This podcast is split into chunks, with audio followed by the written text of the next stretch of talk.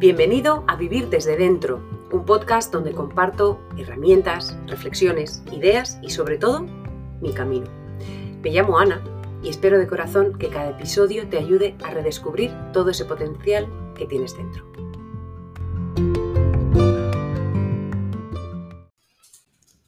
Muy buenas.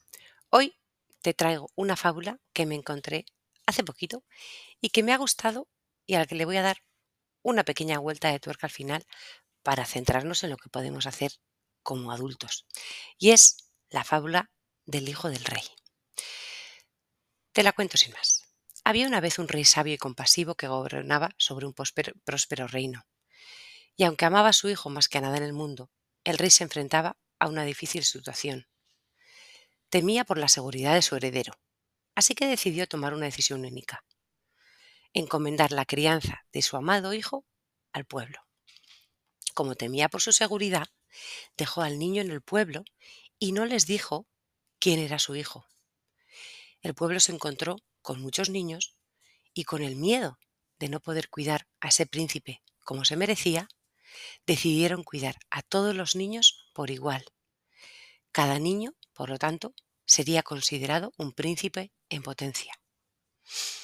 Los habitantes a la vez estaban sorprendidos pero honrados por la confianza que el rey había depositado en ellos y aceptaron esa tarea con determinación.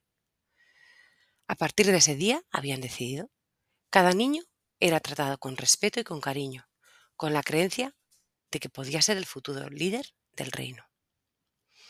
Los maestros enseñaban a los niños principios de liderazgo, justicia, sabiduría. Los artesanos les enseñaban habilidades y oficios y los agricultores les mostraban la importancia del trabajo en equipo y la responsabilidad. Los niños crecían en un ambiente de, confianza y de cuidado, siempre conscientes de que tenían un papel vital en el futuro del reino, rodeados de mucho cariño. Un contexto ideal para crecer. De esa manera, a medida que pasaban los años, la comunidad floreció. Los jóvenes, criados como príncipes, se convirtieron en adultos seguros de sí mismos y comprometidos con el bienestar de su tierra. Aunque no sabían cuál de ellos era el hijo del rey, todos compartían una conexión especial y una dedicación común. Cada individuo era importante y el grupo también. El rey, al observar el éxito de su decisión, sintió una gran alegría. Al final de un largo reinado, llegó el momento de revelar la verdad reunió a todos los habitantes en la misma plaza donde había anunciado su decisión muchos años atrás, y con lágrimas de felicidad en sus ojos, el rey les reveló que cada uno de ellos eran tan valiosos como su propio hijo. No importaban quién fuera el príncipe original, porque cada uno había sido criado con amor, sabiduría y el deseo de hacer del reino un lugar mejor. Y así el reino vivió en paz y prosperidad durante generaciones, recordando siempre la lección de confianza y el amor que el rey les había enseñado. Y así, la historia de aquel rey y su peculiar decisión se convirtió en una fábula que se contaba de generación en generación, recordando a todos que la grandeza no reside en la sangre real, sino en el corazón y las acciones de las personas. Fin. La fábula, la fábula esta me ha encantado, pero me ha gustado por, me ha hecho pensar en los niños y en la importancia de, criarlos rodeados de cariño, en un entorno lleno de amor, de oportunidades y de confianza. Qué duda cabe que un niño que crece en ese entorno crece con, con mayor autoestima, con más competencias, a nivel individual, con más capacidad para enfrentar la vida adulta con determinación y con responsabilidad. Ese amor incondicional que recibían les hacía ser, eh, a los niños les hacía ser más seguros de sí mismos. Y es así en la realidad. Eh, tienen más capacidad de expresar empatía, compasión hacia los demás.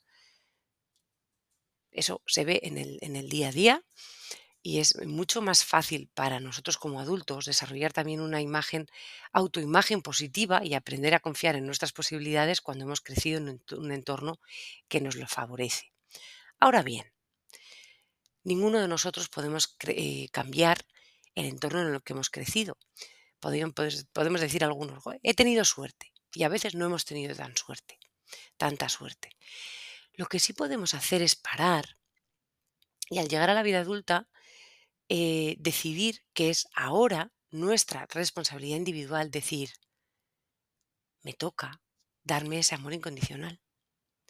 Me toca hacer esa reflexión y centrarme en, nuestras, en mis habilidades y darme las oportunidades para crecer y aprender.